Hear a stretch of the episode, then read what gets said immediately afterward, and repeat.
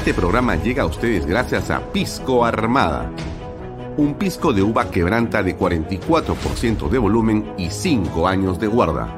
Un verdadero deleite para el paladar más exigente.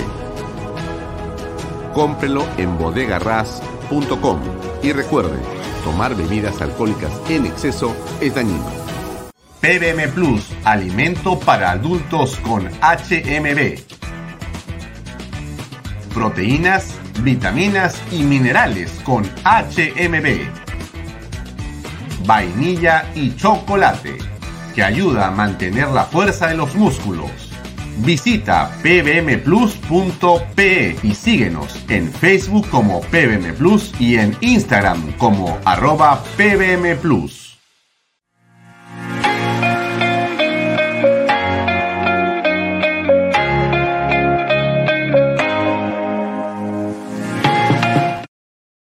Bienvenido a la familia Sarcleti. Contamos con más de 20 años construyendo momentos especiales en más de 21 establecimientos ubicados en Lima y provincias. Tenemos la variedad de carta más grande para compartir en familia, con amigos o simplemente tomarte un tiempo para ti. ¿Estás listo para vivir la experiencia Sarcleti? ¿Qué tal amigos? ¿Cómo están? Muy buenas tardes. Bienvenidos a una nueva edición de Bahía Talks. Mi nombre es Alfonso Bahía Herrera. Hoy día son los hechos son las 6 y 30 en punto. Salimos puntuales hoy 19 de septiembre del 2022. Como siempre, usted puede ver este programa a través de mis redes sociales, las redes sociales de Canal B, la aplicación, la página web de Canal B, canalb.pe. También la puede seguir a través del diario expreso.com.pe y nos puede seguir a través de el cable Así es, si usted tiene Best Cable, nos puede, nos puede sintonizar en el canal 95 de Best Cable, donde usted va a ver este programa y toda la programación de Canal B, el canal de Bicentenario en vivo y en directo, 24 horas al día. Los domingos, por cierto, nos puede sintonizar en el 91.9 FM, PBO Radio, la radio con fe. Hoy tenemos como entrevista central al ex ministro del Interior, el general en situación de retiro de la Policía Nacional del Perú, Gastón Rodríguez, para conversar en torno a varios temas de coyuntura que tienen que ver, por cierto, con lo que pasa con las investigaciones donde la policía termina siendo también parte central de lo que todos los pueblos queremos saber y conocer. Vamos a conversar con él en extenso a partir de las 7 y 20 de esta noche. Varios temas para tocar. Quizá algo que comentar eh, antes de pasar a hablar de los temas que teníamos para el programa de hoy.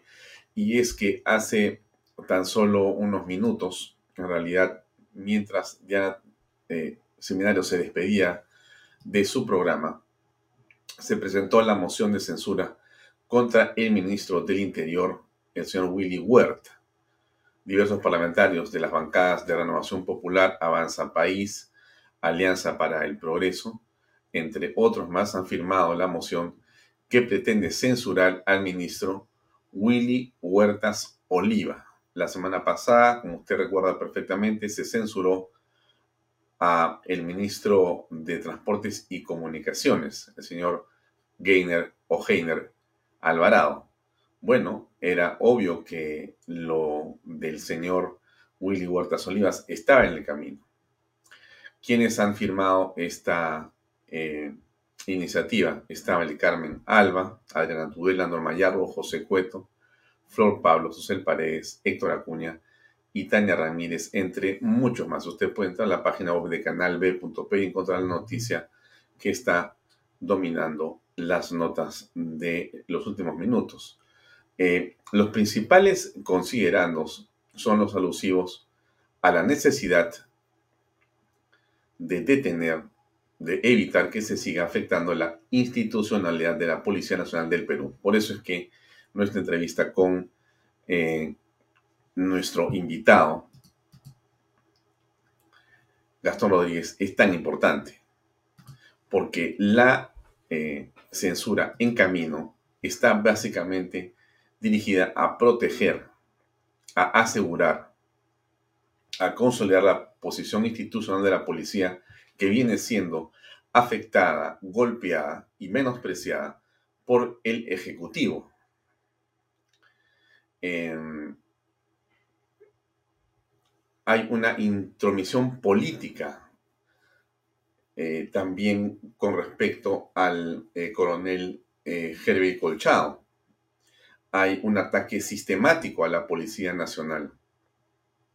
Hay una intención de sometimiento del Ejecutivo a una institución que por lo demás es central y fundamental en la, digamos, lucha contra la delincuencia y contra el terrorismo. Recordemos claramente que aquí estuvimos conversando con em, el eh, general coronel en situación de retiro, eh, el señor eh, José Luis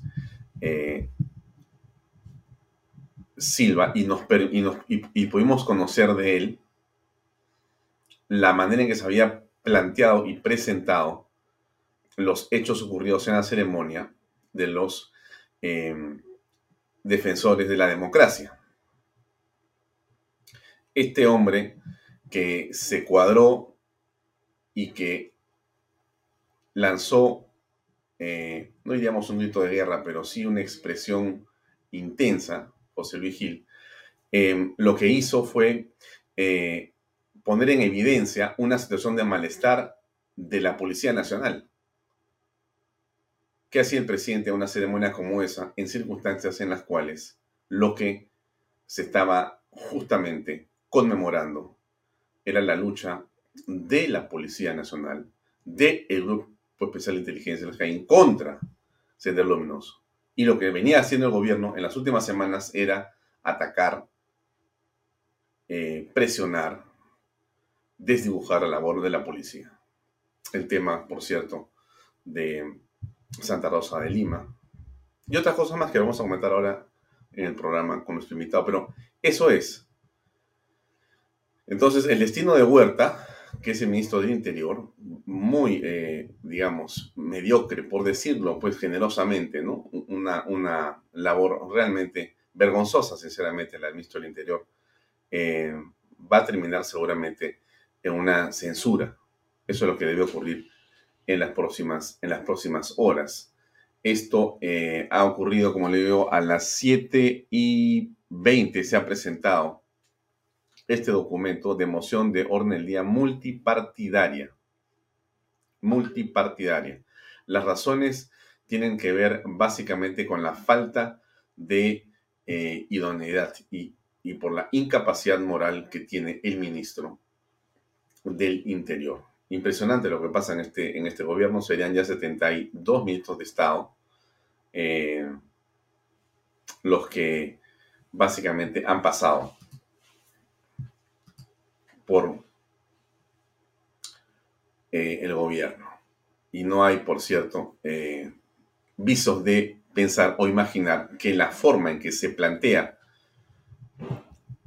la política pública en el país a través de los lineamientos que surgen o deberían surgir del Consejo de Ministros, de la presidencia del Consejo de Ministros, y en todo caso inspirados en el pensamiento del presidente de la República, vayan a mejorar. No hay visos de mejora, no hay visos de dirección, sino simplemente hay un caos que se va administrando, una crisis permanente, que es lo que el gobierno de Pedro Castillo ha traído desde que inició su gestión el 28 de julio del 2021.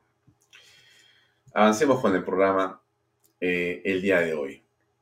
Tenemos, por si acaso, después eh, de Bahía Talks, está Pepe Mato con perfiles y su invitada Daniela Aguirre Belmont. Les recomiendo, por cierto, ver esto a las 8 pm. Finalmente, para comenzar con nuestro programa, eh, la señora Lilia Paredes acompañó al presidente a este viaje. Como usted recuerda, eh, el Congreso de la República autorizó el viaje para que el presidente vaya a la Asamblea de las Naciones Unidas entre el 18 y 22 de septiembre. em, hubo un debate, pero finalmente los congresistas estuvieron de acuerdo en darle, digamos, la aprobación para este viaje. Lo que el, creo que Parlamento no sabía, y si hubiera sabido, quizá no hubiera habido permiso, era lo que está como titular. Ustedes ven ahí a la señora Lilia Paredes eh, al lado de su esposo, el presidente de la República, subiendo al avión presidencial. Eh, y bueno, aquí están bajando del avión presidencial ya en los Estados Unidos. ¿Cuál es el punto aquí? El punto está en que a la señora se le iba a, este, se le iba a eh, prohibir la salida del país. El abogado y el presidente anunció que entregarían el pasaporte de la señora, cosa que eh, ha sido, dicho sea de paso, falso. Otra vez, otra vez, porque ya las falsedades de parte del presidente y de su entorno son bastante claras y eh, reconocidas y conocidas, pero en este caso eh, había una diligencia que se había suspendido. Esa diligencia suspendida, esa diligencia suspendida, lo que había hecho es que simplemente se había aplazado eh, la solicitud de la fiscalía y entonces el, eh, eh, digamos, la decisión del juez sobre ese tema. En ese momento, cuando ella está siendo investigada por ser el centro de la coordinación en esta maraña de corrupción, en esto que la fiscalía ha señalado que es una organización criminal a cuya cabeza está Pedro Castillo, esposo, presidente de la República y esposo Lila Paredes, bueno, Lila Paredes, que en, teoría no debería moverse del Perú en función de las investigaciones que están sobre ella, pues decidió irse con su esposo a Nueva York. Diríamos, diría yo, en una especie de desafío, ¿no? En una suerte de, no diría yo de desacato, porque en realidad ella no está prohibida de salir, tiene una solicitud de la fiscalía que está por revisarse ante el Poder Judicial para que salga él. Pero entonces, en rigor, ella no está prohibida de salir del país. Lo que está en cuestión es justamente eso y eso debería ocurrir cuando, bueno, cuando finalmente se dé, se dé esa, esa eh, diligencia que fue suspendida, vuelvo a decir. Pero bueno, se lo digo para tener ahí el, contexto claro de lo que está ocurriendo. ¿Para qué fue la señora Lila Paredes? Bueno, seguramente para conocer Nueva York, ¿no? En realidad, creo que esa es la razón, la razón más importante. El presidente eh, ha estado hoy día en un, este, de sus presentaciones, eh, ha estado, hay que ponerle Pedro Castillo. À cet égard, notre initiative GIGA vise à mettre toutes les écoles en ligne. Mais la conectivité en elle-même. Ya, c'est en français. Está él en una sesión de la, eh, digamos, el pleno de la Organización de Naciones Unidas y está junto con la delegación de los peruanos que lo acompañan, ¿no es cierto? Vamos a ver quiénes están acá. Este que tiene el traductor en el oído izquierdo es Pedro Castillo. Está aquí atrás de él el eh, señor Kurt Burneo, ministro de Economía. Está el ministro, si no me equivoco, de Comercio Exterior, atrás del presidente. Está el ministro Landa a su derecha. El, el, perdón, el canciller, sí, pues el canciller Landa a su derecha. Está el ministro si no me equivoco, corrijan ustedes, de justicia, eh, creo que a la derecha de Landa. Y atrás está el embajador de Naciones Unidas, el señor, si no me equivoco, Rodríguez Cuadros. Bueno, estos son los caballeros que acompañan al presidente, es la delegación oficial del presidente, del presidente de la República. La delegación oficial que acompaña al jefe de Estado peruano. Eh, ¿Qué hace el presidente? ¿Qué tiene en la mano? No es un juego, no es un individual, eso es básicamente eh, los acuerdos, los temas, los ejes que esta eh, reunión de eh, digamos, la política 2030, el foro 2030, quiere impulsar en el mundo entero. Entre ellos, por cierto, la educación de género, la ideología de género, el pensamiento de género. Todo eso es parte de ese movimiento global que las Naciones Unidas propugna y desarrolla. Eh, y entonces, en torno a eso, es que Pedro Castillo ha ido a hablar a Naciones Unidas sobre la educación. Bueno, no estoy seguro si él sabe bien de qué se trata. No sé si Landa tiene el, tema claro, si Curburneos y los demás ministros de Estado o si los asesores se dan cuenta de qué está haciendo Pedro Castillo ahí y qué tipo de discurso va a dar. No sabemos. Aquí hay algo de lo que Pedro Castillo dijo. Se los voy a poner. Eh, dura tres minutos.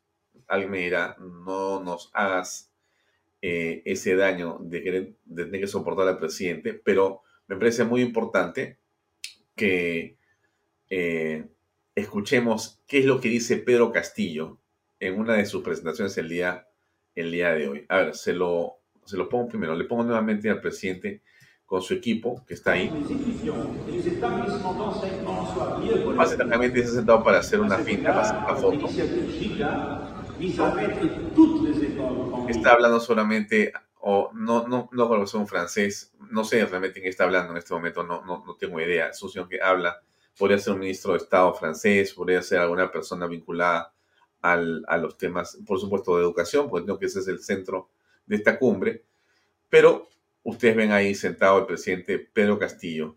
No sé si él nos podrá contar o le contará a alguien qué fue lo que entendió de lo que escuchó. Pero bueno, más allá de eso, que es finalmente un detalle quizá sin mucha importancia. Aquí sí escuchemos qué es lo que él ha ido a decir, qué cosas es lo que le han escrito o ha escrito él y ha ido a decir allá, a este foro. A ver, escuchemos.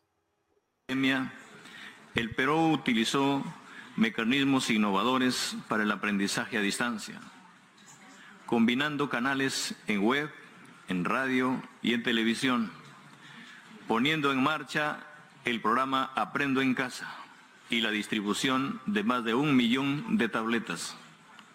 Al mismo tiempo, la pandemia de la COVID-19 planteó retos importantes, en particular en las zonas más alejadas y empobrecidas del país, debido al escaso acceso al Internet y otros problemas de conectividad.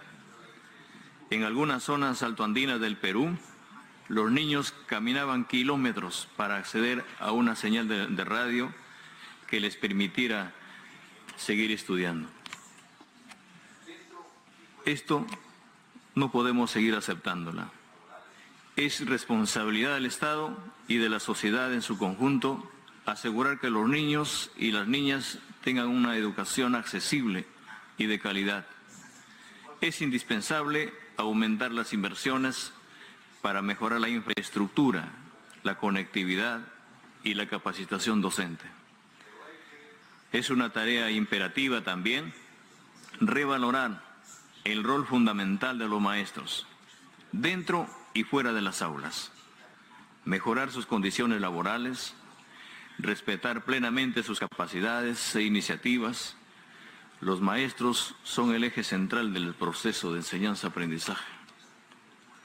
Un paso esencial ha sido el regreso presencial a los escolares, a sus aulas. Pero hay que enfrentar los nuevos desafíos de esta convivencia, las pérdidas de los, de los aprendizajes y la brecha digital que afectan a los niños, a las niñas y a los adolescentes de los lugares más recónditos del país, sobre todo a nuestras poblaciones indígenas, a las personas con discapacidad, a los migrantes y a los refugiados. Los medios digitales deben tener como prioridad permitir la inclusión plena de la población. Por ello, considero fundamental que se trabaje intensamente en los tres pilares del aprendizaje digital. Asegurar contenidos accesibles a todos garantizando la adecuada calidad educativa, generar capacidades en padres y maestros y trabajar una mejora de calidad en el marco de la conectividad para asegurar una adecuada inclusión. El Perú está comprometido en brindar servicios digitales que permitan el acceso a contenidos, herramientas digitales y aplicativos acorde a la necesidad del estudiante. Asimismo, haremos esfuerzos para fortalecer las competencias digitales de los actores educativos. Como maestro, estoy convencido que fortalecer los servicios educativos dependerá en gran medida de asegurar que los docentes sean los profesionales de excelencia y los líderes para el proceso de enseñanza-aprendizaje. Bueno, es lo que decía el presidente de la República hace unas horas en Nueva York. En realidad, hay varios temas que podríamos tocar para hablar de lo que el presidente señala. Creo que ya eh, parece, por otro lado, inútil continuar con esta corrección permanente de las cosas que el presidente dice, porque termina siendo uno, pues, este, monotemático, ¿no?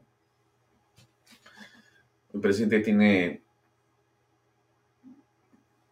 en fin, un discurso que le han escrito, pero que no eh, toca los temas centrales, menos de los temas que se tocan en un evento como este.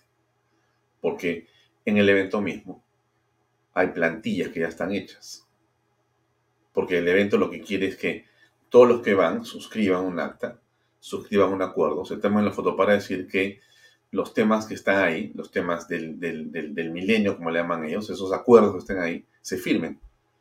Uno de los cuales, en educación, y el más importante, tiene que ver no con la conectividad, esos son básicamente adornos, es la educación de género, es decir, cómo el Estado captura la educación, captura a los niños, captura a los padres, mejor dicho, aleja a los padres, captura a los niños y sojuzga, eh, prácticamente somete y eh, se encarga de tomar a los niños como si fueran su propiedad, aislándolos de la familia.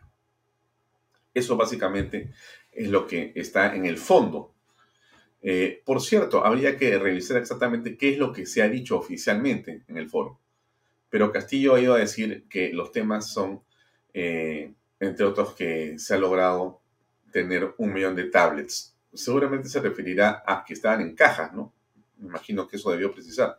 Hemos comprado un millón de tablets que deben estar encajadas, algunas de las cuales no se las han sacado de las cajas, pero que están operativas, yo creo que habría que ver bien exactamente si es que esas están operativas o no no sé si estarán funcionando, si tendrán conectividad, si tendrán las cosas que él ha señalado en su discurso. Él ha dicho contenido de calidad, capacidad eh, para poder llegar a más personas o para poder hacer justamente esos contenidos.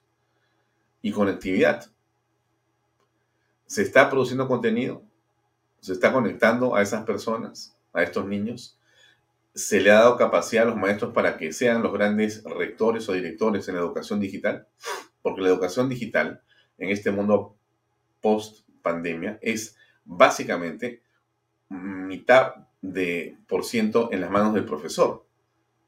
Profesores que él reivindica, ¿no? Que, habla de rol de los eh, maestros, ¿no? Como un eje principal, claro, pero si ellos eh, no tienen las capacidades para poder manejar lo digital, van a poder educar utilizando tablets y eso. Todo el asunto este de las tablets y esto es algo realmente complejo. No es simplemente el hecho de que te doy la tablet y ya se acabó. No, en realidad dar la tablet es el último de los pasos. Antes de dar una tablet hay una serie de procesos anteriores. La digitalización o la disrupción digital tiene de manera fundamental eh, que, digamos, eh, encargarse de realizar esta transformación cultural en la mente de los que van a usar la tecnología. Porque la tecnología no, no te hace moderno, la tecnología no educa en realidad, es un medio para educar, educan los contenidos, educan los maestros que saben de contenidos, educan los que construyen eh, y eh, idean, ¿no es cierto?, crean las grandes líneas de desarrollo de ese contenido. ¿Con qué estamos educando a los niños? ¿Le estamos diciendo que Sendero Luminoso es una banda de criminales asesinos? ¿Estamos diciéndole eso, presidente Castillo, a los alumnos en los colegios? ¿Cuántas horas de educación cívica o educación antiterrorista se están pidiendo en los colegios del Perú? ¿Cómo se habla de Abimael Guzmán como un asesino, delincuente, genocida? ¿Se dice eh, conflicto armado o lo que realmente fue? Fue el enfrentamiento del Estado de Derecho contra bandas delincuenciales, de asesinos, genocidas, terroristas. En el centro de la educación en el país está estos temas. No es la conectividad, no es la capacidad de los maestros y no es eh, la calidad del contenido.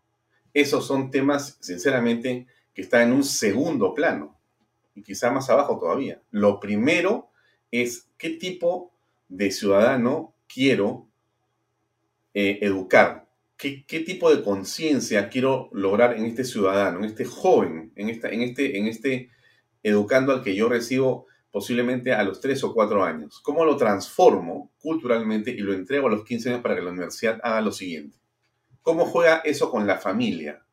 ¿Cuánto de trabajo entre el colegio, entre los profesores de las aulas del magisterio peruano, cuánto de eso eh, está en consonancia con las familias en el Perú? Ese es el, esa es la gran revolución, presidente Castillo. No es usted me hable de que la digitalización y las millones de tablets, usted regale 30 millones de tablets a los peruanos. Van a quedarse desconectadas, van a salir como zafates van a salirse para echarse aire. No sirven para nada. La conectividad es un problema, pero eso aún conectándose no arregla el problema de la educación. En el fondo, insisto, tiene que ver con la visión que tiene un estadista, con la visión que tiene un estadista de cómo es que quiere formar a esas sociedades para que comprendan su origen, su presente y su futuro. No hay otra forma de hacerlo. No tiene que ver con nada de lo que el presidente ha dicho, y con todo respeto por el discurso presidencial, ¿no? no estoy tirándole palo por, por, este gusto, le estoy dando un punto de vista en todo caso, ¿no? Y a mí sí me preocupa, por cierto, eh, la educación de género, ¿no? porque, no porque yo no crea que hay que hablar de temas sexuales en los colegios, por supuesto que, hay que hablar de eso con la mayor de las amplitudes eh, y profesionalismos, en todo sentido de la palabra. Pero una cosa es ello y otra cosa es lo que se pretende hacer en el mundo entero con respecto de la educación de ideología de género. Es algo absolutamente distinto. A partir de ese concepto se introduce en la currícula escolar una serie de eh, formas y maneras que son, de mi punto de vista, aberrantes. Ya se ha denunciado en el Perú. Ya hay una ministra de Estado o ex ministra de Estado está procesada en la actualidad por haber eh, aceptado, por ser responsable que bajo su gestión como ministra existían conexiones de los eh, contenidos. ¿A dónde? A páginas pornográficas, a páginas donde en realidad, lejos de educarse, lo que se estaba haciendo ahí era eh, promoverse conductas aberrantes sexualmente. Entonces, eso es lo que tenemos que tener como, como un elemento de cuidado en la educación de los niños y de los escolares y también los que están más arriba. Pero en fin, no me quiero quedar este, hablando solamente del tema de, Pedro Castillo con sus discursos, que ustedes los han escuchado, sino avancemos un poco más en el programa. Este asunto de la profesora, amiga del presidente de la República, que está en la actualidad, eh, digamos, no diría yo implicada, sino que está eh, en el ojo de la tormenta para decirlo con más claridad.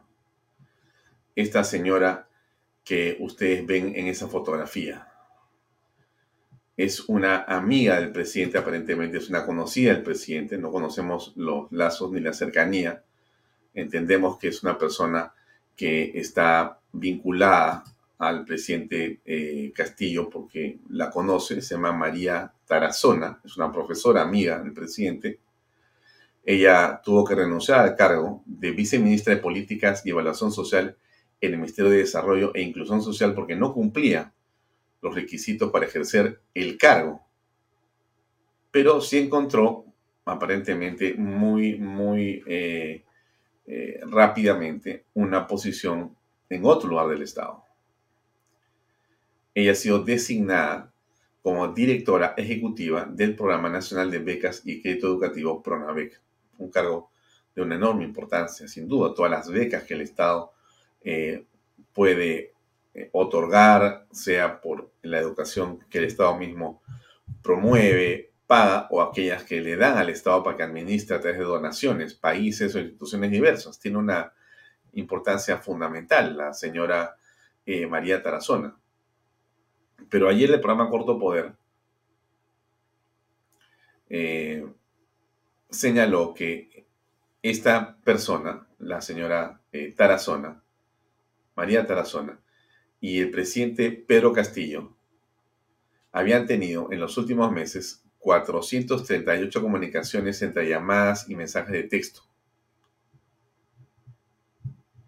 Dentro de ellos hay 58 mensajes que el presidente le envió principalmente durante la noche y madrugada entre los meses de mayo y junio del 2021. Un poquito antes que se produjera ya eh, finalmente la designación del presidente o el reconocimiento que había ganado las elecciones. Y la señora Carolyn López ha reconocido que la señora eh, Tarazona eh, ha sido una, eh, digamos, visitante permanente a la ya famosa casa del pasaje Zarratea, donde hay reuniones que no sabemos en realidad con quiénes eran ni para qué, porque el presidente dice que se ha olvidado y que, en fin, el primer ministro ha dicho que por qué se va a apuntar si no existe ese registro. No obstante, como ustedes recordarán, ya se había dicho antes que existía un registro pormenorizado de las reuniones y las visitas en esa casa, y lo dijo y lo señaló la ministra, la primer ministro en ese momento, Mirta Vázquez, en una conferencia de prensa. Dijo, el presidente me ha dicho que sí hay una lista, que, sí, y que se va a entregar de manera oportuna eso que dijo la señora Mirta Vázquez era una mentira gigantesca. Bueno, la señora que está en pantalla, la señora María Tarazona, amiga del señor Pedro Castillo, que habla con él con frecuencia, que ha viajado en Tino a Nueva York, inclusive con el presidente de la República, directora de este programa de becas, eh, es y ha sido una visitante de esta casa en Zarratea. ¿Cuál es exactamente el vínculo? No lo sabemos. Es algo, digamos, eh, anormal. Miren, yo lo que yo creo aquí es que eh, si la señora ha tenido que renunciar a un cargo porque no cumple los requisitos, ¿cómo termina estando en otro cargo de similar o de repente de mayor este, relevancia o preponderancia? En todo caso, hay, hay una investigación que ha abierto no solamente la prensa, entiendo yo. Y este otro tema eh, tiene que ver nuevamente con el presidente Pedro Castillo y su increíble eh, estrategia para parecer eh, culpable siempre, siendo, según sus abogados, inocente. Porque esto es algo que a mí me llama la atención poderosamente. No sé si usted coincide conmigo, pero si este hombre es inocente, como dicen sus abogados, lo que yo percibo de manera permanente es el deseo de las personas que lo ayudan de mostrarlo como culpable. Según ellos es inocente, pero ellos hacen todo lo posible para dejar todas las sospechas de que es culpable. La última ha sido la diligencia que se llevó a cabo en Palacio de Gobierno y que tenía como objeto algo muy simple, recoger, recabar las cámaras que necesita el, eh, la Fiscalía para poder saber qué fue lo que pasó. Y eso que querían hacer no se lo han permitido. Acá hay algo de lo que pasó Déjenme colocar esto, por favor. Siete horas de diligencias iniciadas la tarde del viernes se retiraron de Palacio de Gobierno los fiscales del equipo especial contra la corrupción en el poder. Ellos incautaron. O sea, llegaron el día viernes a las 6 de la tarde y se fueron al día siguiente. Entre las razones por las cuales se demoraron fue porque los abogados del presidente llegaron ahí y bueno, hicieron seguramente lo que consideran que es su trabajo. No tenemos los pormenores, pero lo que vemos es que se han eh, opuesto o en todo caso han estado ahí dando vueltas en torno a este tema, ¿no? Habría que ver qué fue lo que pasó, pero escuchemos este, este reporte de Canal del Estado imágenes de las cámaras de seguridad de los ingresos y salidas, tanto de la sede gubernamental como de la residencia presidencial, correspondientes a los días 8, 9 y 10 de agosto. Según se lee en la resolución de la Sala Penal de Apelaciones Nacional que autorizó el allanamiento, esta busca revisar los incidentes ocurridos antes y después del citado 9 de agosto, día en que este mismo equipo ingresó a la sede del Ejecutivo y la vivienda del mandatario para buscar a Jennifer Paredes sin lograr encontrarla. A ver, entonces eh, déjenme colocar un poco el testimonio. Importante primero subrayar que la diligencia a cargo de la Fiscalía se ha llevado sin ninguna perturbación, sin ninguna obstaculización, sin ninguna traba ni dificultad. Se han abierto las puertas a la Fiscalía y se ha desarrollado con normalidad y sin ningún inconveniente. Primer punto que es importante mencionar. Un segundo punto de lo que yo he afirmado. Voy a explicar por qué la resolución en mayoría, porque acá quiero que, que se entienda, son dos jueces que han votado autorizando el allanamiento a Palacio y a la residencia con fines de llevarse la información de las cámaras. Pero ha habido un juez en disidencia, en discordia, voto en minoría, que ha dicho que no. Y es importante partir de ello. ¿Por qué?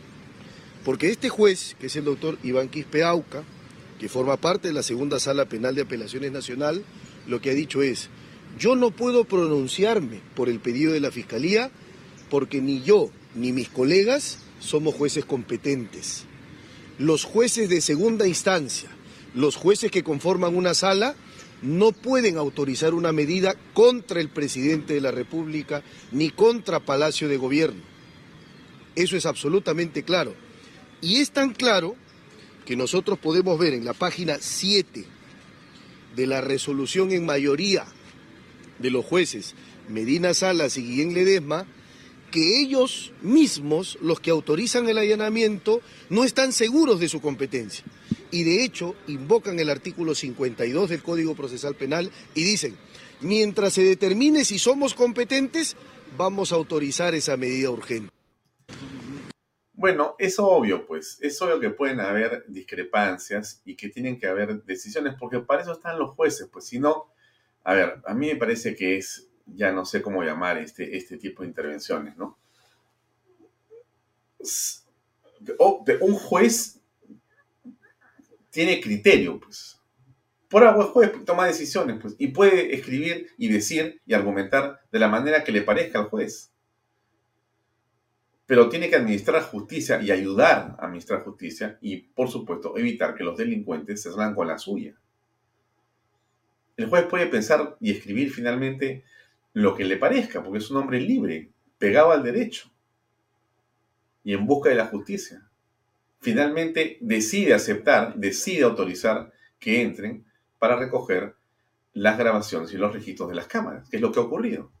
Ahora, eso no puede pues apelarse, no se puede decir, no, yo estoy en desacuerdo, voy a hacer lo que sea para evitar que se lleven las cámaras, porque si no, a ver, si usted que, que no es abogado, no es abogada, usted en este momento, ¿qué piensa? ¿Qué, ¿Qué es lo que cree que ha ocurrido? Cuando usted ve que ahora entra la fiscalía a pedir los registros y los abogados aparecen, 18 horas se demoran y después dicen que van a apelar, acá hay otra parte de la declaración, a ver, escuchemos. Pinoza y Eduardo Pachas, abogados del presidente Pedro Castillo, participaron de las diligencias. Para ellos, la orden judicial carecería de validez, pues indican fue dada por una sala penal adscrita a la Corte Superior, que no tendría las competencias del caso. Por eso, podemos demorarnos pues un año y hacemos un caso pues de esta intervención fiscal. Pero yo quiero regresar al punto que siempre he tenido con respecto, Primero. con respecto de este caso, que es muy simple. No es un asesino, no es un violador, no es un delincuente confeso, se supone que el presidente es inocente.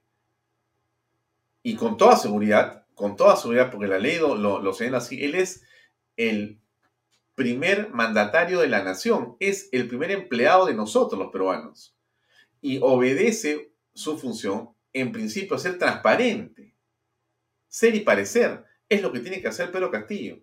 Pero toda la argumentación de los abogados penalistas da la impresión siempre que él es tan culpable que hay que hacer lo posible para que nada le llegue, ni las investigaciones, ni la, este, eh, el allanamiento para buscar a su, a su cuñada, ni que declare ante la fiscalía, ni que entregue los requisitos de las cámaras. Y siempre eso que se hace es porque es inocente. Qué cosa más curiosa. Ese mundo al revés. ¿ah? Como es inocente, hago que parezca culpable.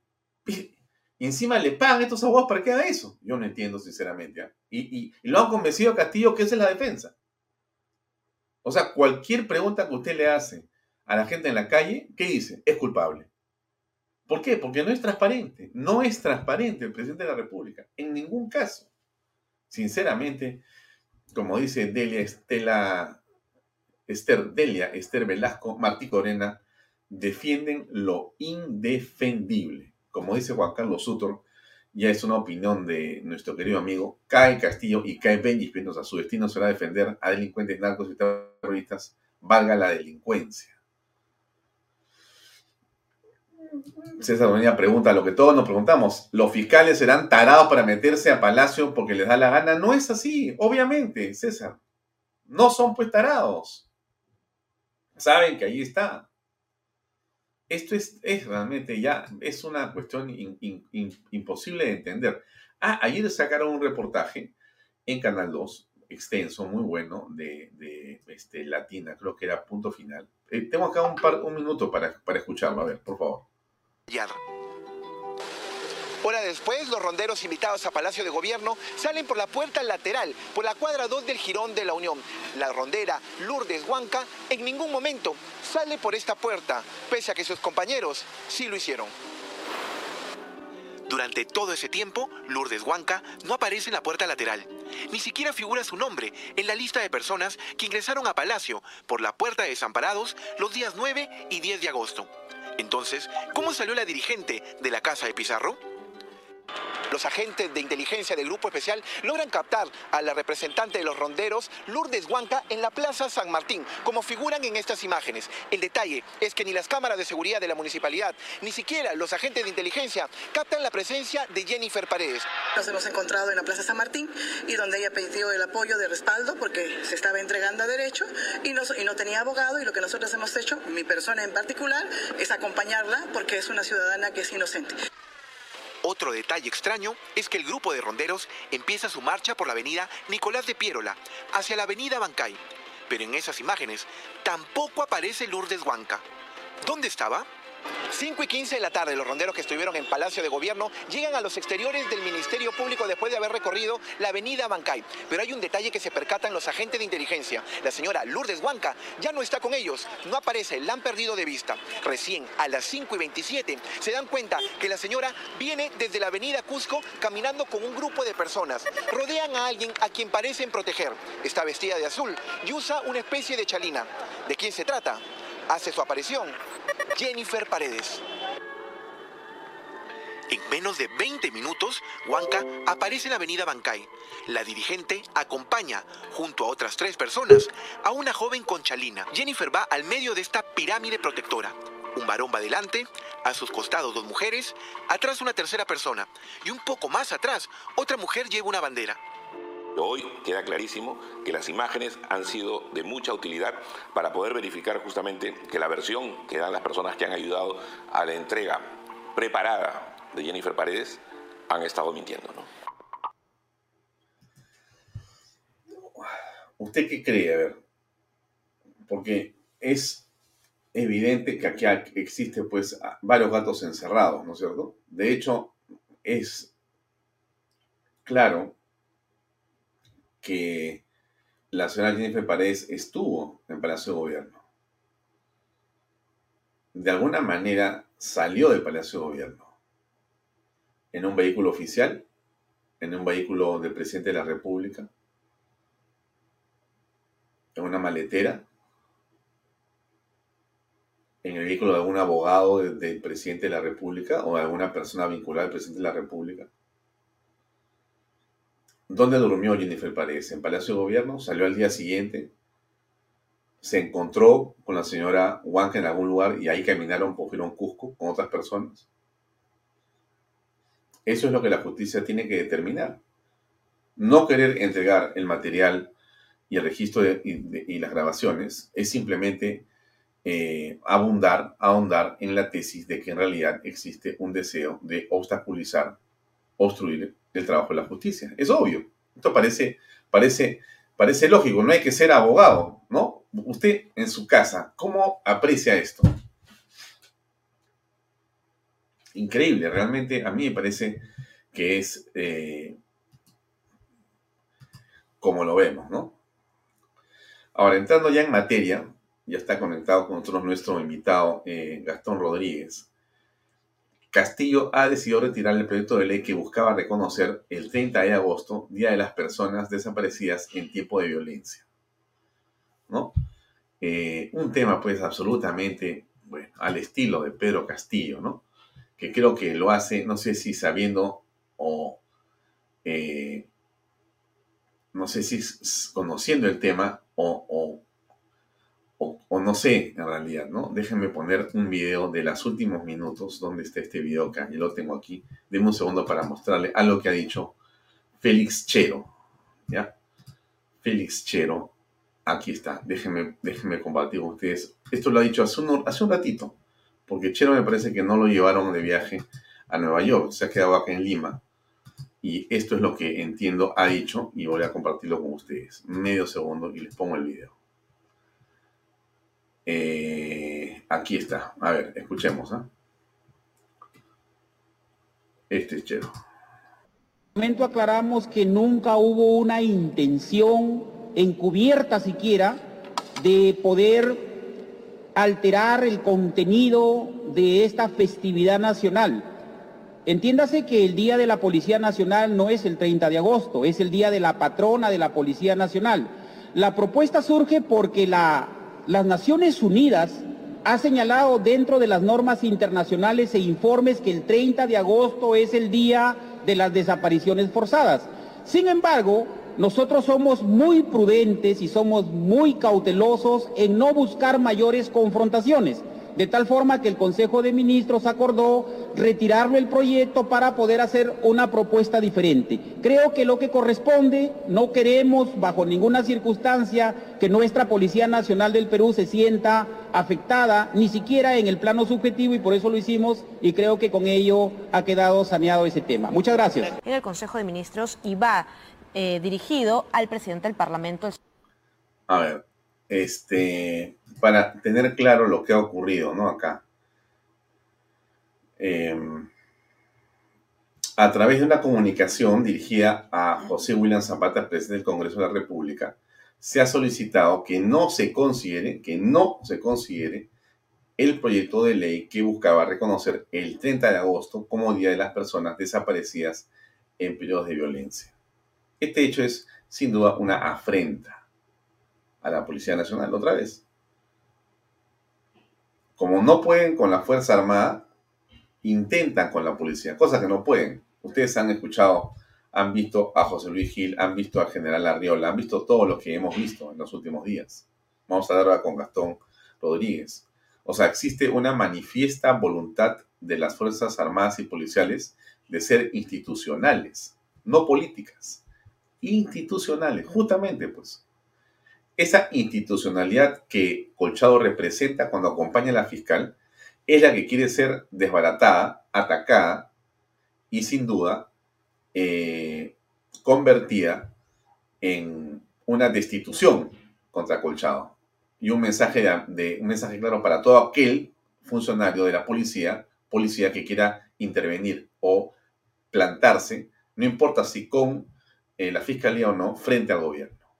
Lo, de, Colchado ha sido claramente y sigue siendo un deseo de mostrar la fuerza del gobierno. Querían destituirlo y, si es posible, meter una, investigación fiscal que creo continúa inclusive, creo que continúa con el propósito de amedrentar a él y a los demás. Y esto del retiro es pues una, un reconocimiento, ¿no? Estás, estás en realidad reconociendo que tu objetivo era absolutamente vedado, absurdo. ¿Qué tiene que hacer acá en las Naciones Unidas? La patrona de la policía es, la, Santa Rosa de Lima, históricamente. Así ha sido. ¿Cómo vas a poner tú ahí un reconocimiento a víctimas del terrorismo? tienes que estar pues, tronado, ¿no? O tienes que querer meterle un golpe a la Policía Nacional. Que es lo que yo creo que ha sido la intención del gobierno también en este caso. O sea, todo el tiempo vemos que existe un deseo de enfrentar. Retiro el proyecto que el 30 de agosto habían presentado, el mismo día. Una, una barbaridad absoluta, ¿no? Una barbaridad absoluta, ¿no? Tan absoluta como que no quieren eh, que desfile señor Milagros en la Plaza de Armas, ¿no? O sea, eso es otra de las barbaridades, ¿no? En fin, no, no voy a continuar porque es mejor que conversemos con nuestro invitado, que me parece que nos puede ayudar mucho a comprender esto. Esa es la idea de la invitación a eh, Gastón Rodríguez, yo quiero que nos ayude a comprender cómo es que él aprecia estas decisiones, estos enfrentamientos que en la actualidad estamos teniendo con la Policía Nacional y el Ejecutivo. En realidad, con la Fuerza Armada. En realidad, el gobierno está enfrentado a todo el mundo, ¿no? Porque tiene que salvarse como acomode el lugar. Bueno, vamos a conversar con nuestro invitado y está con nosotros conectado. Gastón, ¿cómo estás? Buenas noches. Buenas noches, Alfonso. Un saludo cordial para tu persona, así como para todas las, personas conectadas eh, a través de las ondas de tu programa. Aquí a la orden. Muchas gracias, Gastón. Muy buenas noches. Y mira, eh, esto que hemos visto de Félix Chero es de los últimos minutos, de las últimas horas. Dicen, nos vamos para atrás, ¿no? O sea, no hemos dicho nada, tranquilo, retiro el proyecto de ley, no pasa nada. Bueno, ¿cómo interpretas tú esa decisión del gobierno? A ver, de varias, de varias maneras, ¿no? La primera, una vez más, la improvisación que nos tiene acostumbrados este gobierno a dar disposiciones y luego retrotraerse porque están mal dadas o porque no tienen asidero o jurídico o político o legal, ¿no? Eh, y en segundo lugar, una intención, pues como lo has mencionado tú en la última parte que te he visto antes de, de salir al aire, en donde manifestaste que hay una intención detrás de esto de querer golpear en la moral, en el ánimo de la Policía Nacional. Un propósito totalmente descabellado, por cuanto las leyes y reglamentos de la Policía Nacional establecen desde hace bastante tiempo, la última a través del artículo 10 del decreto legislativo 1267, que es la ley de la Policía Nacional, en donde habla de una recopilación de los valores, tradiciones y costumbres de las ex instituciones que se amalgaman, ¿no? Y en conjunto se celebran. Entonces determina ese articulado que el Día de la Policía Nacional es el 6 de diciembre y el Día de su patrón es el 30 de agosto, manteniéndose en todo momento las celebraciones de ambas fiestas. Entonces tú no puedes arguir como lo ha hecho el ministro de Justicia, en el que no es el Día de la Policía, es el Día de la Patrona, porque ambas fechas son las que cimentan y forjan la moral, la mística, la doctrina institucional. Entonces sí es un ataque directo a la policía, que no lo vengan a tratar de disfrazar. La pregunta entonces es, Gastón, ¿por qué con la policía se la agarran así? ¿Por qué contra Colchado? ¿Por qué eh, inclusive contra Arriola? Porque han ido directamente a través del poder político a tratar de destituir a Arriola como sea. Y aún ahora lo siguen persiguiendo. ¿Por qué contra la policía? Yo creo que esto pasa por un tema de historia, en donde antiguos gobiernos siempre han querido o han presumido de que la policía es la institución más débil dentro de los uniformados, porque las Fuerzas Armadas cuentan pues con armamento mucho más sofisticado, tienen una mayor contundencia en su accionar y porque además las Fuerzas Armadas fueron históricamente quienes dieron los golpes de Estado a los gobiernos, ¿no? Entonces, desde ahí que se trata de de una u otra forma eh, ganarle a la Policía Nacional ese terreno que ellos quieren para sí y poder de una u otra forma eh, someterla. Pero eso está cada día más difícil, Alfonso. Y esto yo quiero que la, población, las personas que se encuentran viendo tu programa, lo tengan muy en claro. Una cosa es que el presidente tenga hasta la fecha, digamos, funciones, eh, prerrogativas para poder hacer como, por ejemplo, el cambio del comandante general. No había una normatividad clara y exacta.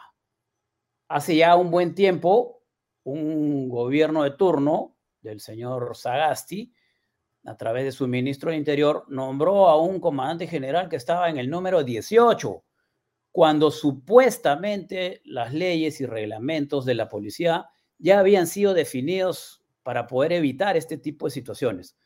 Pero no, que la coma estaba al lado izquierdo y ahora hay que ponerla al lado derecho. Bueno, ahora ya el Congreso ha emitido una norma para que el comandante general pueda estar dos años en el cargo y especifica esta norma por primera vez las causales para poder ser pasado al retiro, que no contemplaba ninguna norma anterior. Entonces yo creo que eso es bueno para la estabilidad, para lo que es la, el tema de la estabilidad del comando y también de la institución, preservar la institucionalidad. Entonces, por ese lado creo que la medida es, es bastante eh, plausible, es una medida contundente de parte del Congreso y esperemos que, que, el gobierno, el Poder Ejecutivo, no salga con unas normas de esa, echa la ley, echa la trampa y pueda buscar algún subterfugio para poder seguir pretendiendo menoscabar la moral de la Policía Nacional a través de esos cambios que sí afectan la estructura organizacional, porque un oficial general de policía llega a ser general después de 30 años, 30 años trabajando en el mismo rubro. Imagínese la población que nos está viendo, 30 años en tu trabajo para poder acceder a esa jerarquía. Entonces, es un cúmulo de experiencias, es un cúmulo de situaciones profesionales que no se reemplazan de una forma tan rápida. Y por eso entre cada jerarquía hay años de servicio para poder alcanzar la siguiente. Entonces tú no puedes poner a un general en su primer, en su segundo año y darle de frente pues la comandancia general, como ha ocurrido hace algunos años atrás, ¿no? Donde no se ha respetado una línea de comando y entonces salen tres, entran tres, vuelven a salir tres, entran otros tres, y eso definitivamente ha lesionado lo que es la institucionalidad. Ahora, en esa misma línea de la institucionalidad, yo te preguntaría, ¿cómo crees tú, eh, Gastón, que puede afectar a la Policía Nacional la naturaleza de los cambios que se han venido produciendo en el Ministerio del Interior? Estoy colocando en este momento en la pantalla los 70 cambios que han existido en este gobierno que tiene un año, un mes y 19 días. Y en el Ministerio del Interior eh, hay siete, siete nombres y siete cambios. Carrasco Barranzuela, Guillén Chavarri, Sanmaché González, Huerta, que ya está fuera. O sea, estamos en el octavo ministro dentro de una semana. Entonces, ¿cómo se puede eh, manejar la institución policial, estimado Gastón Rodríguez, con ocho ministros de Estado en un año y un mes y 19 días. Eso afecta justamente la labor de la policía en control de la delincuencia y demás. Terriblemente. No hay una estabilidad. Acuérdate tú que el ministro es responsable de las políticas públicas, de orientar, de eh, entregarle al, sector en sus diferentes estamentos, su CAME, eh, Gobierno Interior, Ministerio de eh, Comandancia General de la Policía, las políticas a desarrollar. Entonces, la conexión entre la Policía Nacional, que es el principal, digamos, estamento y el que trae mayor, digamos, situación de preocupación al sector interior, con el sector, o sea, policía y Ministerio del Interior, es un constante feedback, una retroalimentación, una comunicación constante para ver hacia dónde se dirigen las políticas públicas y además el comandante general pide el apoyo constante para que políticamente el ministro apoye la gestión o las líneas de acción que se contemplan en los planes operacionales para poder combatir el delito. Yo siempre que llegaba al Ministerio del Interior, en las mañanas muy temprano, levantaba mi silla porque yo decía que debajo de la silla del ministro del Interior es como estar sentado sobre una caja de dinamita. ¿no? Entonces todas las mañanas veía a ver si la mecha se va cortando. Eso era en situaciones normales. Imagínate tú en la actual coyuntura política qué cosa significa estar sentado en el despacho ministerial y con esa altísima rotación no estamos yendo a ningún lugar. No se puede desarrollar un trabajo consciente, profesional, que infunda mística, que infunda identidad, que pueda ser liderado por una persona eh, hacia la Policía Nacional que provoque ese sentimiento de poder trabajar con tesón, con denuedo, con apego a la función policial. Y por eso estamos viendo y estamos sufriendo lo que sufrimos. Tú puedes tener la mejor intención, pero si eres parte de un gobierno que tiene la problemática como el actual, ¿a dónde vas a llegar? Yo he tenido la oportunidad de conversar con algunos exministros de esos que están en tu relación, sobre todo los de procedencia policial. Y casi todos dicen, nos confundimos, tratamos de hacerlo por la policía, queríamos apoyar a la policía, pero ¿cómo vas a apoyar a la policía si la cabeza, tú sabes perfectamente de qué pie cojea? Entonces sí afecta tremendamente y no se puede desarrollar una política constante en lo que toda la sociedad reclama, que es la lucha contra la delincuencia, que es terrible en estos momentos. Ahora, Gastón, me parece interesante lo que comentas en el sentido que has conversado con algunas personas de uniforme que han estado vinculadas al gabinete o han estado dentro del gabinete. Entonces, en esa perspectiva yo te preguntaría un poco más. Eh, ¿Cuál crees tú que es el problema dentro del gabinete desde el punto de vista de la información que tú has recibido? ¿Cuál es el, problema? Bueno, me encontré con un par de esos exministros en ceremonias de carácter policial, ¿no? Y lo que ellos manifiestan es de que eh, no se puede trabajar, como lo han dicho algunos ex primeros ministros, ¿no? O algunos ex ministros de otros sectores, incluso públicamente lo han, lo han este, expresado, que tú tienes un plan de trabajo, que quieres seguir un lineamiento, pero que tienes trabas o que tienes eh, permanentes eh, recomendaciones de carácter pues no vinculante a la labor que tú quieres desarrollar, que te quieren enmendar la plana y entonces definitivamente, ¿qué haces tú en esa silla? Yo creo que aceptar el cargo del Ministerio del Interior en estas circunstancias es realmente ser muy osado y, no, no quererse personalmente. Yo lo digo con toda, con toda claridad porque no puedes trabajar. Hay una línea de acción que no la conozco totalmente, pero sí se tiene referencias, que estaría destinada pues a, querer controlar el tema policial y querer controlar al ministro para que ejecute algunas acciones que son propicias para este gobierno. Ahora, ¿cuánto de esto, Gastón, tendría que ver con, eh, por ejemplo, la diligencia en la que el coronel Colchado y la, y, la DIVIAC y la Fiscalía, por orden del Poder Judicial, ingresan a Palacio de Gobierno para detener a la señorita Jennifer Paredes. ¿Cuánto de esto que estamos apreciando en este, digamos, mal humor del gobierno con respecto a la policía no tiene que se, ha incrementado con eso? Bueno, yo creo que eso también es una información abierta y donde se tiene un soporte, yo creo, yo creo sustancial, que es lo expresado por el propio Ministerio Público. La labor que desarrolla la policía en el aspecto de inteligencia, de investigación criminal y de prevención es absoluta y es profesional. Por lo tanto, cuando la policía da un golpe, pues es 99% que debe ser efectivo. Aquí hubo todo un trabajo de inteligencia que ha sido conocido por programas de fuente abierta, por dominicales, por expresiones de la propia fiscalía, en donde se ha ido ya, digamos, a ciencia cierta a realizar esta operación y sin embargo no se pudo concretar.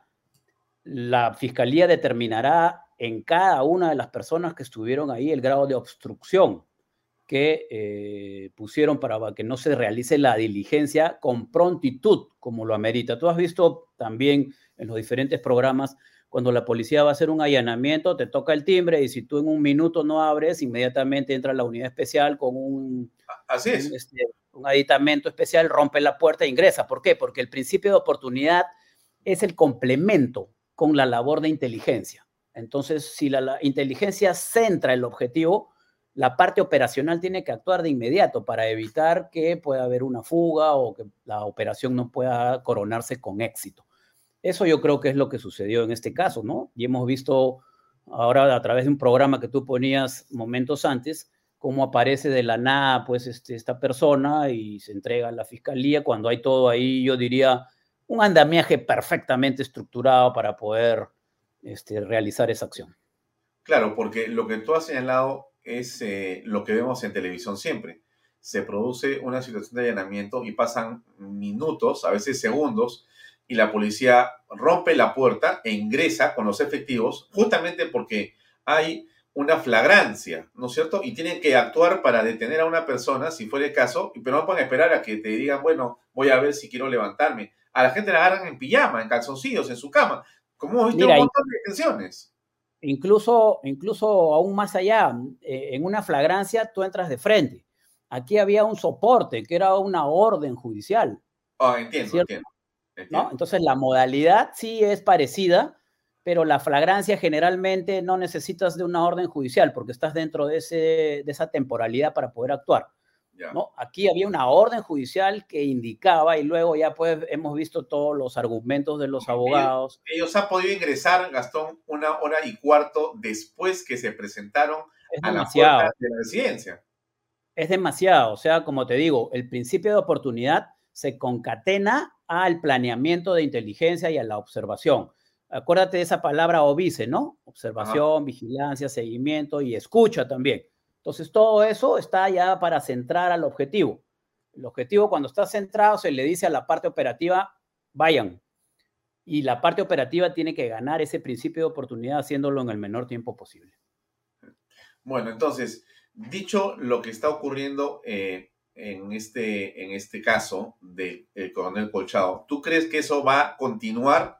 Porque los abogados han dicho que ya el tema ha quedado congelado, pero podría ocurrir más represalias en ese caso? Fíjate, yo creo que hay que actuar con un mínimo de sentido común, ¿no? Y eh, las situaciones se tienen que medir también en base a las coyunturas. Escuchaba yo la explicación de algunos funcionarios del Ministerio del Interior que han salido por este caso, ¿no? En donde hablaban de preservar un tema de manejo de fondos, de, de, que para poder hacer un cambio interno dentro de la Dirección de Inteligencia basta un memorándum. Sí, es posible hacer eso, pero en circunstancias normales.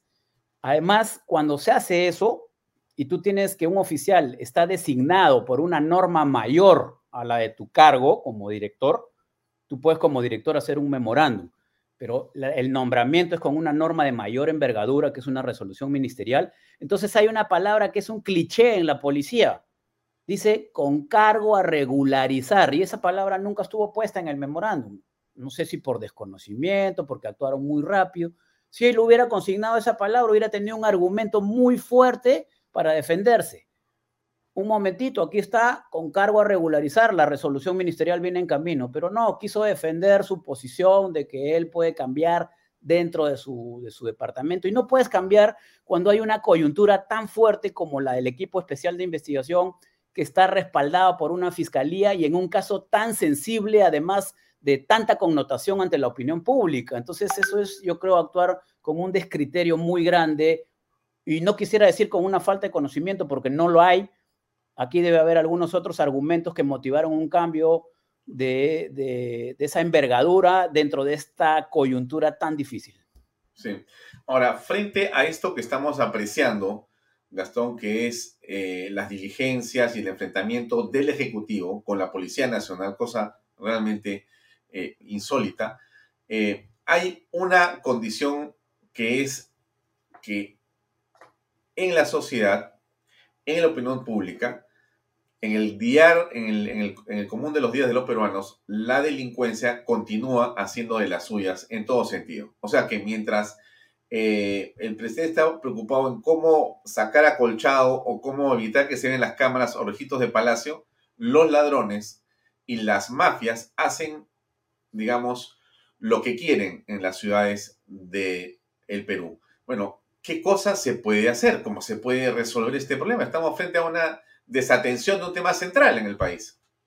Bueno, eso es sumamente grave, Alfonso, porque es cierto, no se ve un direccionamiento desde el más alto nivel del Ejecutivo.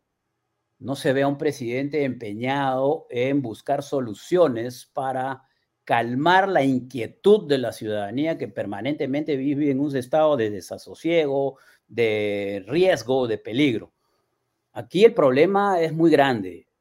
Obviamente pasa por la, la nula, yo diría, en estas alturas, articulación efectiva de los, los integrantes de los operadores de justicia. Poder Judicial, Ministerio Público, ¿cierto? Policía Nacional, que es el que captura todo el tiempo a los delincuentes, también migraciones, en qué quedaron todas esas líneas de acción de migraciones.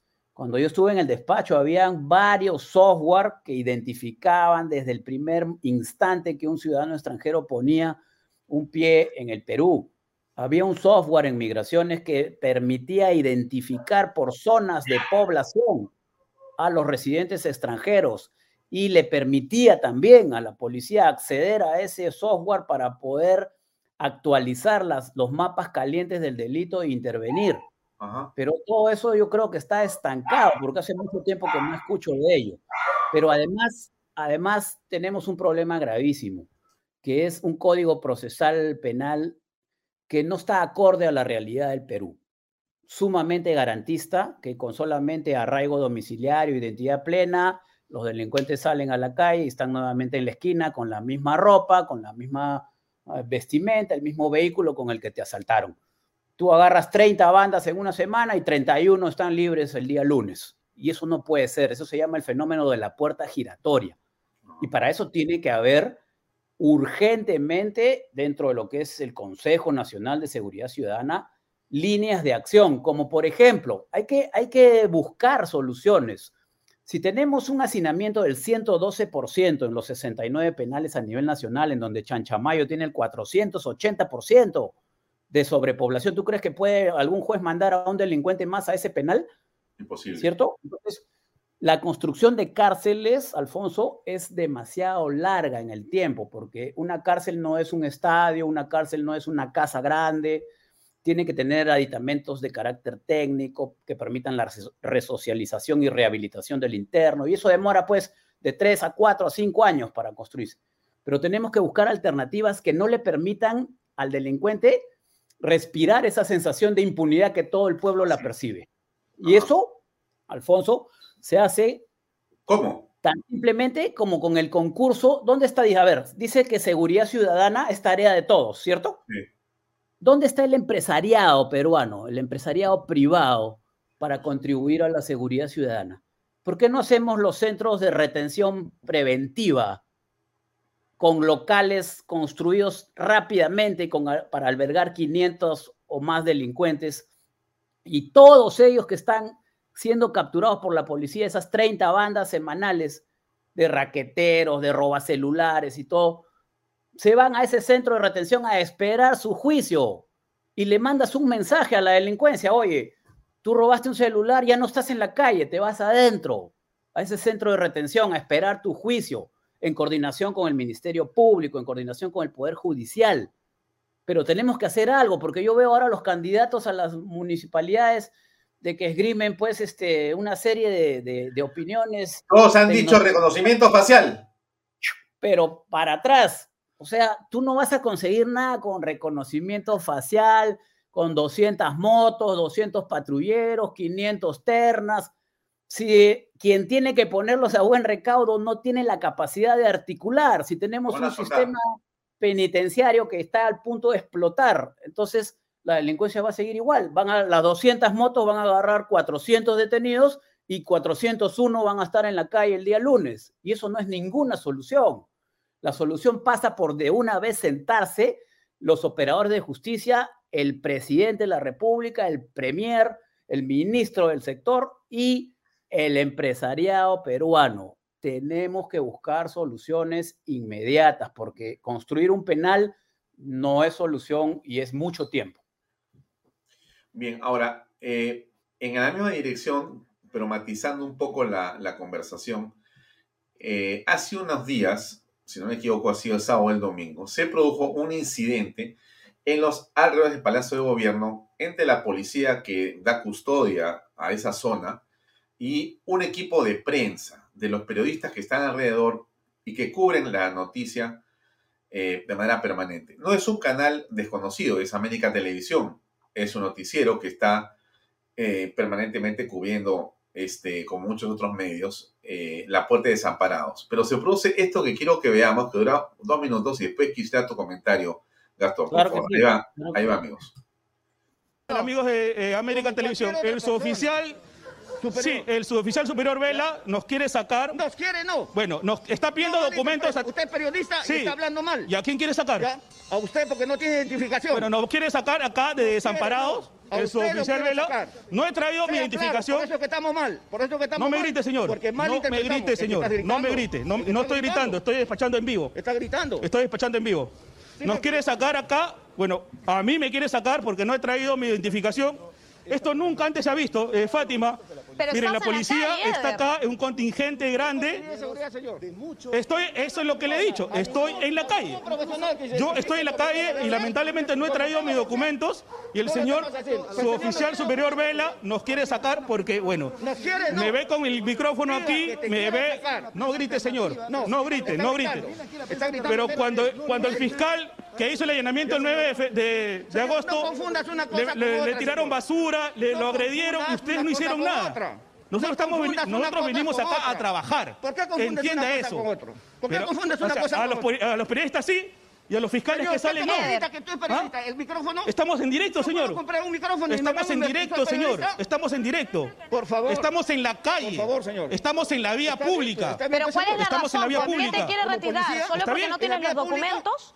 Me faculta. me, quiere, me, quiere me quiere retirar el oficial superior Vela porque no tengo mi documento de que me acredite que soy periodista. Bien, le, vamos a explicar en realidad, al oficial y, le vamos a pedir también a tu auxiliar que te pueda alcanzar esta documentación. Sin embargo, bueno, con el micro en mano y los colegas también, estás en la calle finalmente. si, lo pueden llamar, por favor. Eh, estamos en la calle, eso es lo que le he dicho, estamos en la calle. Y él me ve con, la, él me ve con el micro y me quiere sacar. Y bueno, miren, miren, esto nunca antes se ha visto. Nunca antes se ha visto. Aquí hay un contingente de policías. Hay un contingente de policías. El señor está conculcando mis derechos. Porque estamos en la vía pública. Está conculcando mis derechos. ¿Por qué no puedo estar acá si estoy en la vía pública? Dígame. Bien, vamos a una... Bien. Tremendo tema. Gastón, tus palabras. Alfonso, mira, en verdad, esto yo lo he hablado, no esta escena porque no la había visto, pero sí de algunos temas con algunas personas, amigos periodistas, ¿no? Incluso familiares periodistas. Y ese es el tema cuando el policía cumple una labor como la del trapecista. Está en una línea y se muy Delicada, muy delicada. Así es. Si actúa para la izquierda, ¿por qué actúa? Y si actúa para la derecha, ¿por qué? A la derecha. El tema es que siempre cae para la izquierda o para la derecha, ¿no? Entonces, eso sucede cuando hay una presión para el cumplimiento de una misión específica que es no quiero a la prensa alrededor de Palacio. Eso cualquiera se da cuenta. Claro, claro. Entonces, ¿quién la va a cumplir? El policía de servicio. Vaya usted y cumple, pero yo, la prensa, nunca ha habido esto, este, están identificados con su canal, y todo. oiga, vaya usted y cumpla la orden entonces el policía es el que tiene que dar la cara, ¿no? Y se expone a todos este tipo de situaciones, en donde también quiero ser claro en que hay una prensa que lo, expresa en ese momento, ¿no? De que cuando vino el fiscal le tiraron basura, ¿no? Y ustedes no hicieron nada. ¿Y qué hizo esa prensa cuando le pintaron los uniformes de rojo a los policías en noviembre? ¿Qué hizo esa prensa cuando le tiraron camiones llenos de fuego a los policías y los quemaron en la mano y en la pierna? Muy buen punto, muy buen punto. ¿Sabes lo que hicieron? Ni siquiera pasaron las, las, imágenes y tuvieron el desparpajo de decir que ellos no podían estar en todos lados. Nosotros no podemos estar en todos lados. Pero ahora sí la policía le sirve nuevamente, y eso hay que tener cuidado, Alfonso, le sirve nuevamente para conseguir sus objetivos. La anterior vez era denostándolos. Ahora es apoyándolos. El señor Juan, pobrecito, el señor Pedro lo cambian, el señor Hugo, policía, lo humillan, le jalan el zapato, lo va.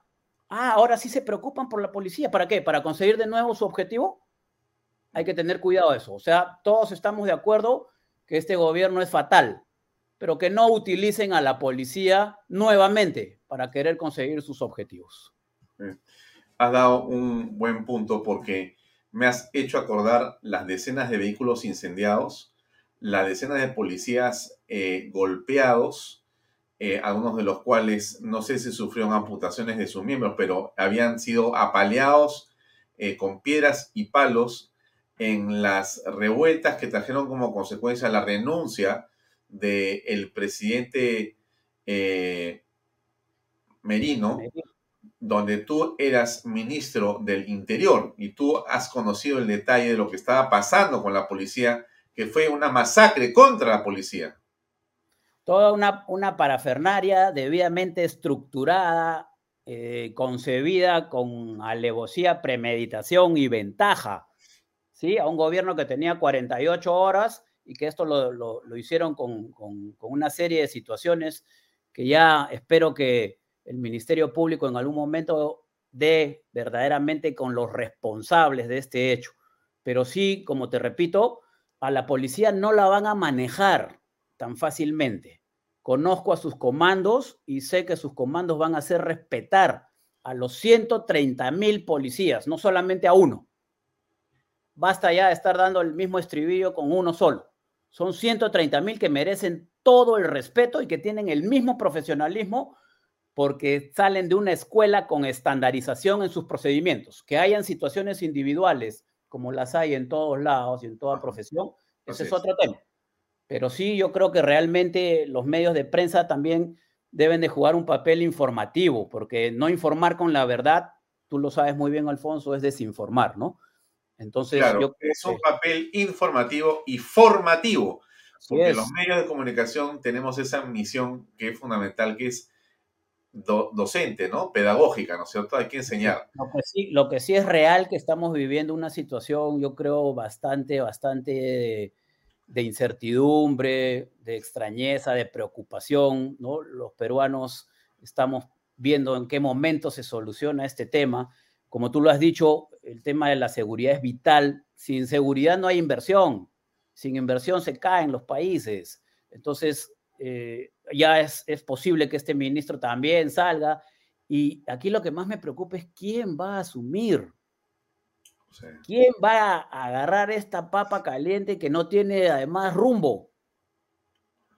Yo creo que hay que meditarlo bien y ojalá que tengamos, si es que se da esto, alguna persona que por lo menos tenga el sentido común para poder trabajar entre comillas, porque no creo que lo dejen pero para terminar, ocho ministros de Estado en la cartera del Interior parece a estas alturas simplemente inconcebible, inaceptable. más o menos eh, un ministro cada eh, mes y medio, cada, cada mes y medio en realidad, es imposible. No puedes plantear nada. Hoy día yo veía un meme, esos memes que pasan por los celulares, que decía que la reina Isabel había visto eh, tres o 16, creo, primeros ministros, ¿no? A lo largo de 70 años. Y nosotros en un año hemos visto a 70, o sea, al revés. Eh, sí, pues no tiene ningún sentido. O sea, no puedes generar ninguna política y sobre todo hacerle un seguimiento cuando no solamente los cambios se han producido a nivel del sector, sino también de la Comandancia General de la Policía, que es donde el efectivo policial ve a su líder que tiene que reflejarse en él. Fíjate, en la policía también hay redes, redes policiales, en donde ya con tanto cambio que ha habido en los comandos, porque como te digo, salen de a tres, ¿no? Cuando sale el comandante general, sale el jefe de Estado Mayor, el inspector, entonces el número cuatro entra, y entonces tienen que cambiar en las comisarías a nivel nacional los nombres, y esos nombres se hacen con pintura, son un cuadro muy bonito que se hacen en las entradas de todas las comisarías dieron la orden para que los cambios sean con tiza. Ya no pongan pintura porque cada 30 días hay que borrarlos. Obviamente, pues. increíble, ¿eh? increíble. Genera una inestabilidad y se pierde un principio, yo creo que es fundamental en la policía, que es el principio de disciplina. Ninguna organización que se precie de ser eficiente puede eh, dejar de lado este paradigma que es la disciplina. Entonces, si eso se va rompiendo, porque bueno, pues yo no me voy a comprometer a ejecutar una acción porque voy a estar un mes, dos meses o tres meses, entonces simplemente me mantengo ahí en el sillón, no doy ninguna pauta, no doy ninguna directiva y el subalterno va viendo eso, entonces tú vas reflejando en la calle cuando tú ves a un policía en una actitud que te viene a intervenir con la mano al bolsillo, sin prenda de cabeza, sin identificación, ¿cierto? Porque lo que está viendo al interior de su institución lo va desanimando día a día y entonces la población tenemos que reaccionar, pero no reaccionar solamente pasando mensajitos y eh, vamos a la marcha y en la marcha solamente van 500, ¿no? Pero al concierto de Coldplay van 30 mil con carpas, se amanecen. O sea, hay una sensación dentro de la población de indiferencia, de apatía, de abulia, diría yo, que es verdaderamente preocupante, porque así no vamos a llegar a nada. Gastón, te agradezco mucho por tu tiempo. Se cumple eh, la hora o el tiempo que te pedí. Muchísimas gracias por acompañarnos. Ha sido muy cordial y muy interesante todas tus opiniones. Gracias por estar con nosotros esta noche. un, saludo, un saludo muy cordial y muy respetuoso para toda tu teleaudiencia y estamos a la orden cuando tú así lo veas por conveniente. Buenas noches. Gracias, muy buenas noches. Muy amable de tu parte. Buenas noches.